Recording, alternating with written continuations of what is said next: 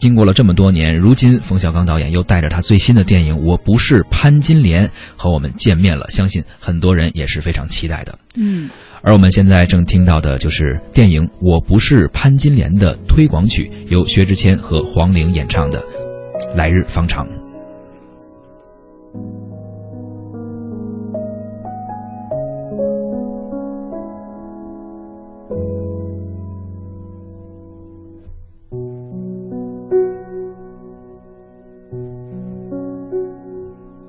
有些东西，你要是不提，我不去回忆。关了机，叹息，喘息，再试着碰碰运气，总要过下去。总是妄想借半生流离换某人怜悯，只怪那输得起的遇不上看得起的，找谁对不起？我说爱或许是来日方长的事情，等不到人，也至少盼着自己。爱终究是来日方长的秘密，答案不过是场好觉睡醒。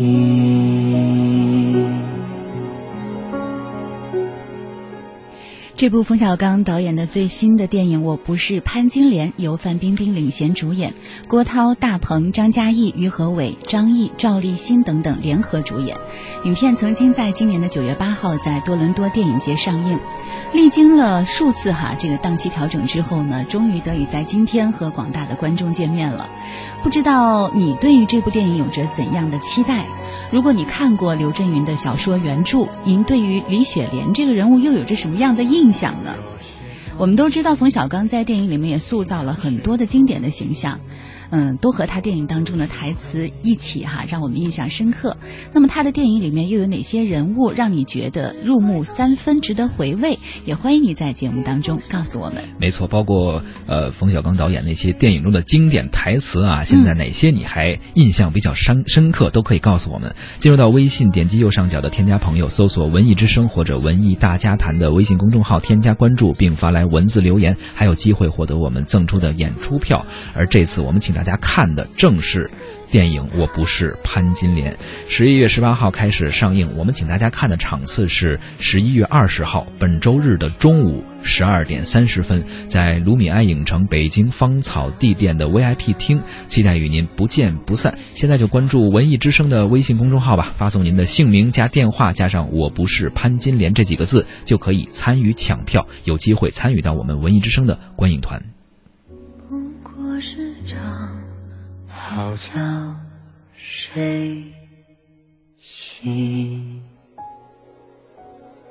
宋朝有个女子叫潘金莲，长得颇有几分姿色。潘金莲的丈夫叫武大，武大有个弟弟叫武松，在景阳冈打过虎。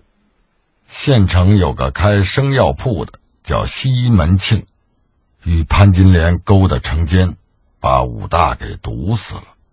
武松知道后，把潘金莲和西门庆给杀了。自宋朝到如今，人们都把不正经的女人叫潘金莲。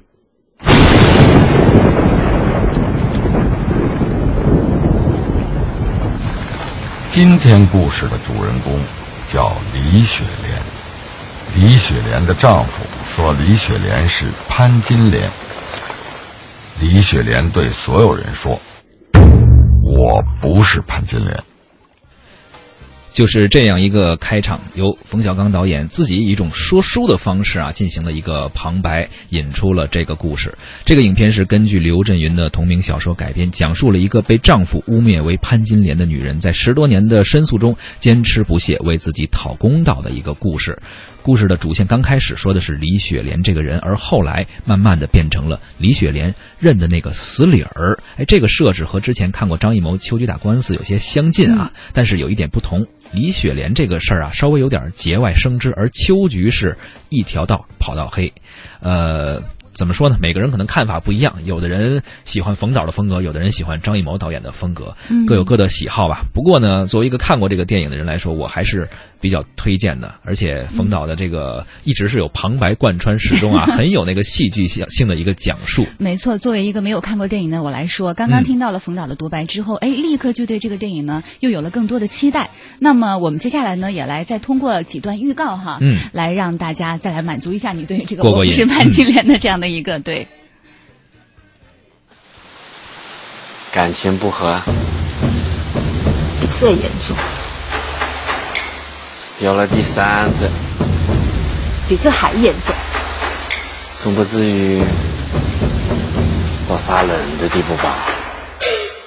你要是不管，今天回去我就把这个畜生给杀了。那我就求你帮我一件事，骗人，我没杀过呀。谁也不是整天杀人，不过我帮了你，我能得到什么好处？我就跟你干那事。如果能干那事，就杀人也成。这是名单，要杀这么多人啊？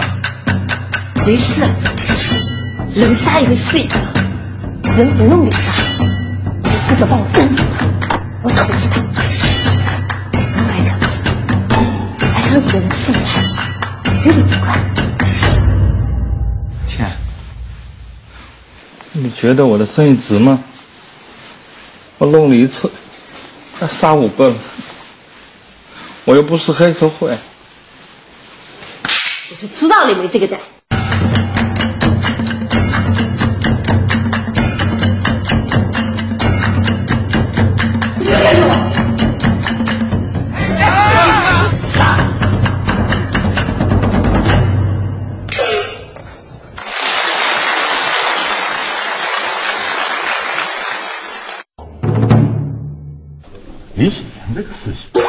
我们觉得她是小白菜，她前夫说的是潘金莲，她自己觉得自己冤得像动物。这三个妇女，单列出来一个都不好对，三个难缠的人谈在一起，都变成三头六臂了。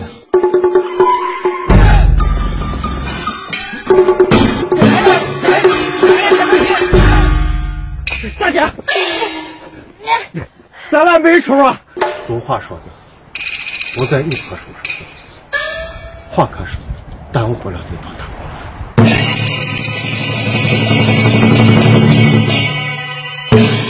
其实这个预告片里面的一些台词啊，也许在呃未来的一段时间，也可能也会成为一些非常经典的台词，比如说这个。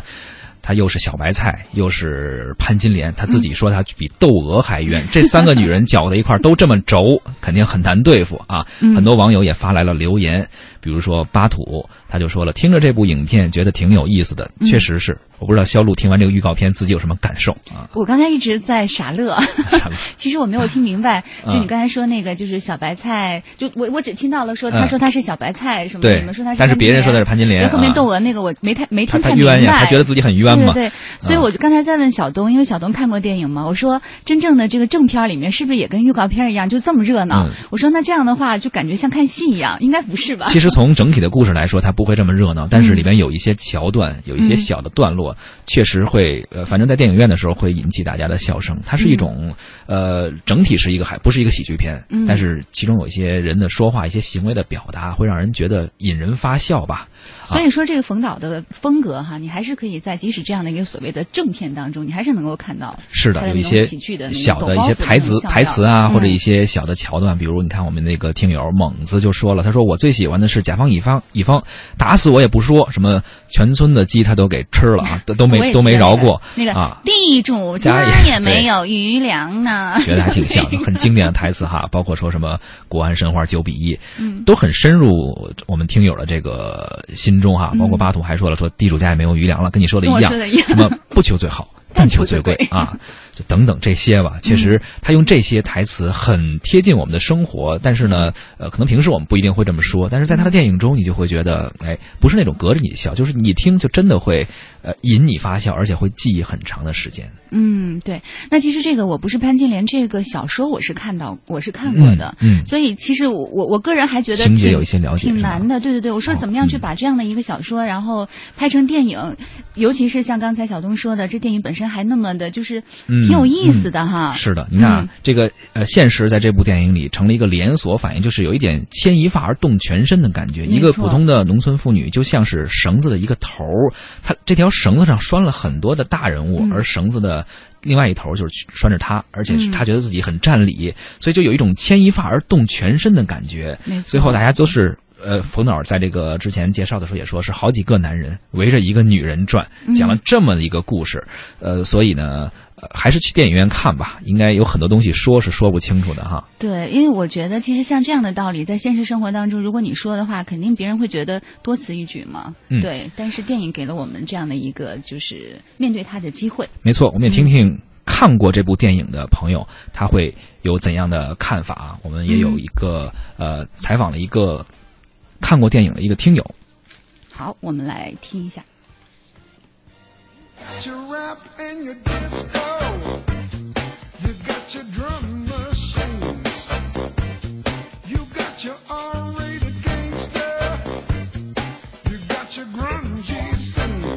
实际上，我对这个电影的期待值是非常高的。原作我看过，啊、但是呢，我看了这个电影还是看了有点一头雾水啊、因为这个片子，呃，他所陈述的这个故事来来回回的，就是我不知道冯小刚到底想表达什么。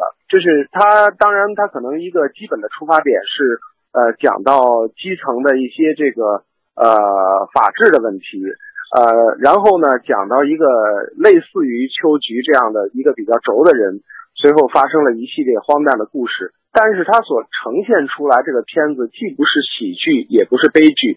呃，总体来讲，除了这个片子，它的这个用的影像的手段比较特别，就是有正方的，有圆的。呃，除此之外，实际上这个片子，呃，在一个导演层面来看，呃，并没有什么特别之处，就是是一个比较，我认为比较平庸的片子。呃我我我我很难讲说我是喜欢或者是不喜欢，呃，这个片子，但是我对它的票房的期望值，呃，就会降了很多。之因为你只靠演员，只靠这个，呃，就是导演的名气，在今天的电影市场已经不足以去拉动一个超高的票房了，老百姓根本不买账。其实这反映了中国电影市场的一个很残酷的现实：走进电影院要去看电影的人到底是什么人？这种农村题材、家庭伦理、生活题材，实际上是非常不讨好的。很多听友给我们发来了留言，比如说大航海家，他说冯导拍的是喜剧，但又不仅仅是喜剧，拍的是人生百态，留下的是时代的记忆。呃，还有土豆就番茄说他很期待这个电影的一个看点，就是期待这个圆形的画幅，他想看看究竟这样的方式怎样能够呈现一个电影。其实我们也很巧，也是有一个冯小刚导演的采访，他正好说到了这个圆形的画幅啊，我们来听一听。好的，这个小说，呃，它里边的事儿、人、台词都特别特别的写实，但是它整体看下来，这个故事却觉得非常的荒谬，十分的荒谬啊！然后我就在想，用一个什么方式来来拍这个故事？这个作家本身，他这个作品已经啊、经是有很多读者，大家也很有兴趣。这个小说的结构首先启发了我。这个小说的正文啊，十几万字，呃，不是序十几万字，正文只有几千字，它是这么一个小说。哎，我觉得这个挺有意思的。然后我想增加这个荒谬感，又使这个故事变得非常的中国。因为你知道李雪莲告状这个事儿，它只有在中国才发生。在中国，从几千年从人情社会，中国中国几千年是一个人情社会，它有个概念叫父母官儿啊，有什么事儿，他就要找这县官儿去啊。那么现在呢，中国要提出要建设法治社会，就是从这个人情社会向法治社会这种过渡期，它会出现一些啊人的思维里的这种错乱啊。我我还有一种感觉，就是我怎么能够从啊过去秋菊打官司的这种形式里头走出来？因为大家知道，呃，有很长一段时间很流行拍纪实的电影，是用这个肩扛的方式，自由的跟着跟着演员在走。这个方式在一开始出现的时候非常有力量，非常生动、自由。然后，可是现在的这种方式太多了，我想要有一个改变。那么最后我就想到了中国的南宋时期，实际上出现了一批古典的绘画啊，士大夫文人画，比如像马远呀、像夏圭呀这样一批画家，他们都画了一些团扇山水花鸟啊，非常有意思。当然，西方也有拉斐尔。文艺复兴的时候，包括后边的安格尔，他们也画了一些圆的，跟宗教啊这个这个题材有关系的这种画。我就选择了这个呃婺源，这个安徽这个徽宅这样的这个这个水乡这样的古镇来扩到这个园里头去看，非常的有诗意、有意境。哎，这是冯小刚导演关于原型画幅的一个解释啊，不知道大家有没有听明白？而且上半时段我们我们文艺之声的评论员杨越啊，当时对这个电影还有一些自己的想法，不知道他听过这段解释之后，呃，会不会改变自己的想法？当然了，对于原型画幅也好，或者这个电影也好，也有很多人有呃自己一些感想，正面的感想，我们也来听一听影迷小杂谈他观后的感受。这个电影呢，原画幅可以说是在影片还没有公映的时候就形成了一个很呃话题的热点。呃，我前天看了这个《我不是潘金莲》的点映，但是看完影片之后呢，我觉得和原画幅这个艺术形式相比呢，我更愿意向大家推荐影片当中的一句经典的台词，就是由这个大鹏扮演的光明县的法院的院长。他反复的说：“这件事和我们法院有什么关系呢？”这样连起来看，影片的标题“我不是潘金莲”和法院有什么关系呢？其实这个呢，恰恰就是整个故事的矛盾的缘起。那么是官说官有理，民有民的义，这之间方和圆的对比，就形成了这影片非常有趣的这个矛盾。其实他的这个观点和我昨天说的有点相像啊，就是说关于这个方和圆的这个画幅，可能他对故事内容也是有一些隐喻的。当然，现在说什么可能大家都不太理解，因为你如果没有看过这部电影，可能还是不能够有一个感性的认识哈。但是我觉得，就是冯导他用了这种原画框，真的就像刚才我们这位、嗯呃影迷说的一样哈，他的确是成功的调动了观众对于这部影片的一个新的期待。所以其实嗯，在任何时候可能都需要我们的这些导演们去做一些这个新的这个发挥，然后创新的尝试哈。对。